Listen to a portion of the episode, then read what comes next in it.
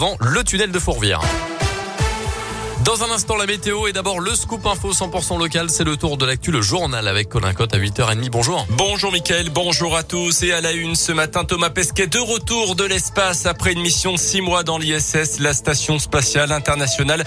Le français a mérito ce matin au large de la Floride. Une première pour lui puisque lors de sa précédente mission en 2017, il avait atterri au Kazakhstan. Après des tests médicaux aux États-Unis, il rejoindra le centre européen des astronautes en Allemagne. Dans l'actu plus près de chez nous, cette violente sortie de route qui aurait pu très mal se terminer hier pour une conductrice indinoise. Elle a perdu le contrôle de son véhicule sur la départementale entre Pont-de-Vaux et Fleurville en percutant des arbres sur le bas-côté, ce qui l'a empêché de basculer dans le canal de la Ressouze en contrebas.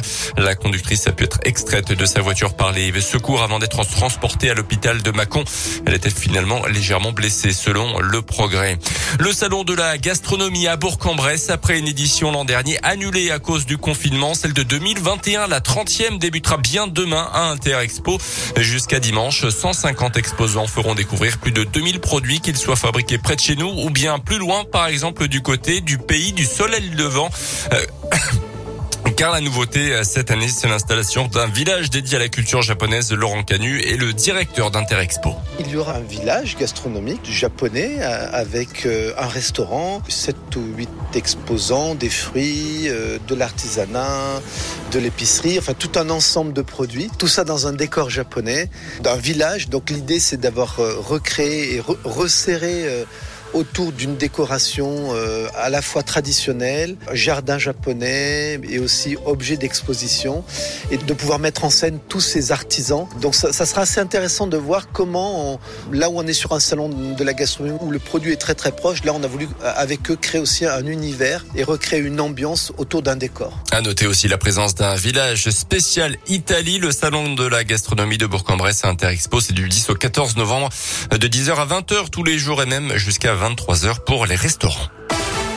Dans l'actu également, une enquête ouverte pour tentative d'assassinat à Cannes après l'attaque hier matin d'une patrouille de police. L'assaillant, un ressortissant algérien d'une trentaine d'années, était jusque-là inconnu des services de renseignement. La piste terroriste est écartée pour l'instant. Le pronostic vital du suspect, neutralisé par les forces de l'ordre, n'est plus engagé. La prudence de la haute autorité de santé, l'organisme déconseille le vaccin Moderna au moins de 30 ans en cause des risques cardiaques plus élevés qu'avec celui de Pfizer. La haute autorité de santé donne également son feu vert à la reprise des doses de rappel avec Moderna, mais pour les plus de 30 ans cette fois-ci. Les injections avaient été suspendues mi-octobre au niveau européen. Je rappelle qu'Emmanuel Macron va s'exprimer ce soir à 20h pour la neuvième fois depuis le début de la crise. Le chef de l'État parlera évidemment de la situation sanitaire, mais il pourrait aussi s'exprimer sur les réformes à venir avant la prochaine présidentielle.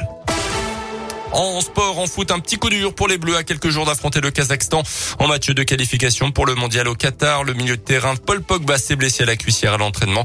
Remplacé par euh, Jordan Verretou, l'équipe de France jouera également mardi prochain en Finlande. On termine avec cette histoire incroyable dans le Kentucky aux États-Unis. Une adolescente kidnappée secourue grâce à un signal de détresse appris sur TikTok. La jeune fille de 16 ans se trouvait alors dans la voiture de son ravisseur et elle a pu alerter un automobiliste avec un geste de la main popularisé sur le réseau social. Le pouce replié sur la paume et les autres doigts qui se referment à leur tour. Un signe qui a permis l'arrestation d'un prédateur sexuel d'une soixantaine d'années. Le shérif local a admis que la victime avait eu beaucoup de chance que le conducteur connaisse ce geste. Effectivement, 8h34. Merci beaucoup Colin Cotte. On vous retrouve à 9h pour le prochain Scoop Info.